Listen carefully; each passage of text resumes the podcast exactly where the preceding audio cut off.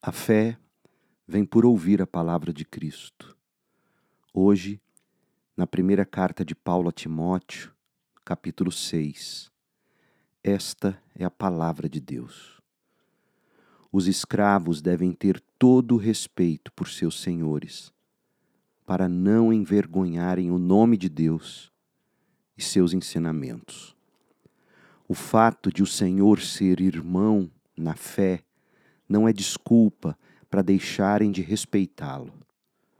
Pelo contrário, devem trabalhar ainda mais arduamente, pois seus esforços beneficiam outros irmãos amados. Ensine estas coisas e insiste, incentive todos a obedecer-lhe. Talvez alguns nos contradigam, mas estes são os verdadeiros ensinamentos do Senhor Jesus Cristo que conduzem a uma vida de devoção. Quem ensina algo diferente é arrogante e sem entendimento. Vive com o desejo doentio de discutir o significado das palavras e provoca contendas que resultam em inveja, divisão, difamação e suspeitas malignas. Pessoas assim sempre causam problemas, têm a mente corrompida e deram as costas à verdade. Para elas, a vida de devoção é apenas uma forma de, de se enriquecer. No entanto, a devoção acompanhada de contentamento é em si mesma grande riqueza. Afinal, não trouxemos nada conosco quando viemos ao mundo e nada levaremos quando o deixarmos.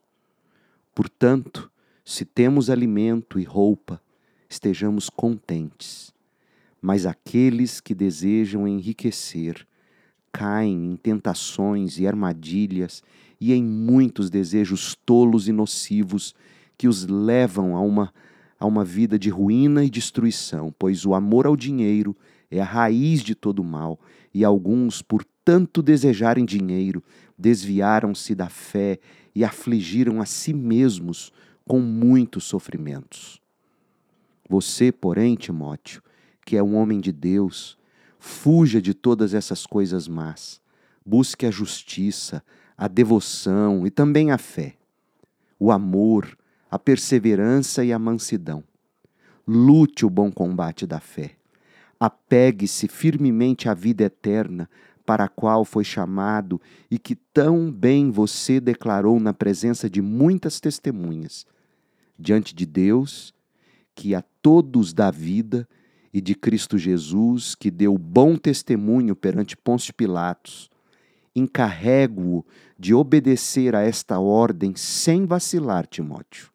Assim, ninguém poderá acusá-lo de coisa alguma, desde agora até a volta de nosso Senhor Jesus Cristo.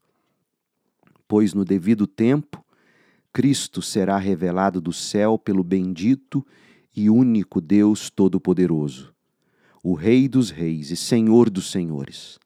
Somente a Ele pertence a imortalidade, e Ele habita em luz tão resplandecente que nenhum ser humano pode se aproximar dele. Ninguém jamais o viu, nem pode ver. A Ele sejam honra e poder para sempre. Amém. Timóteo, ensine aos ricos deste mundo que não se orgulhem nem confiem em seu dinheiro, que é incerto.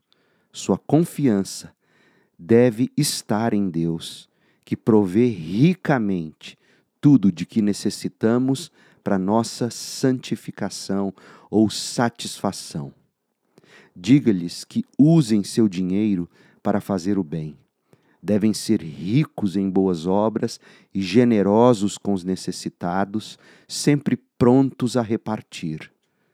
Desse modo, acumularão tesouros para si, como um alicerce firme para o futuro, a fim de experimentarem a verdadeira vida.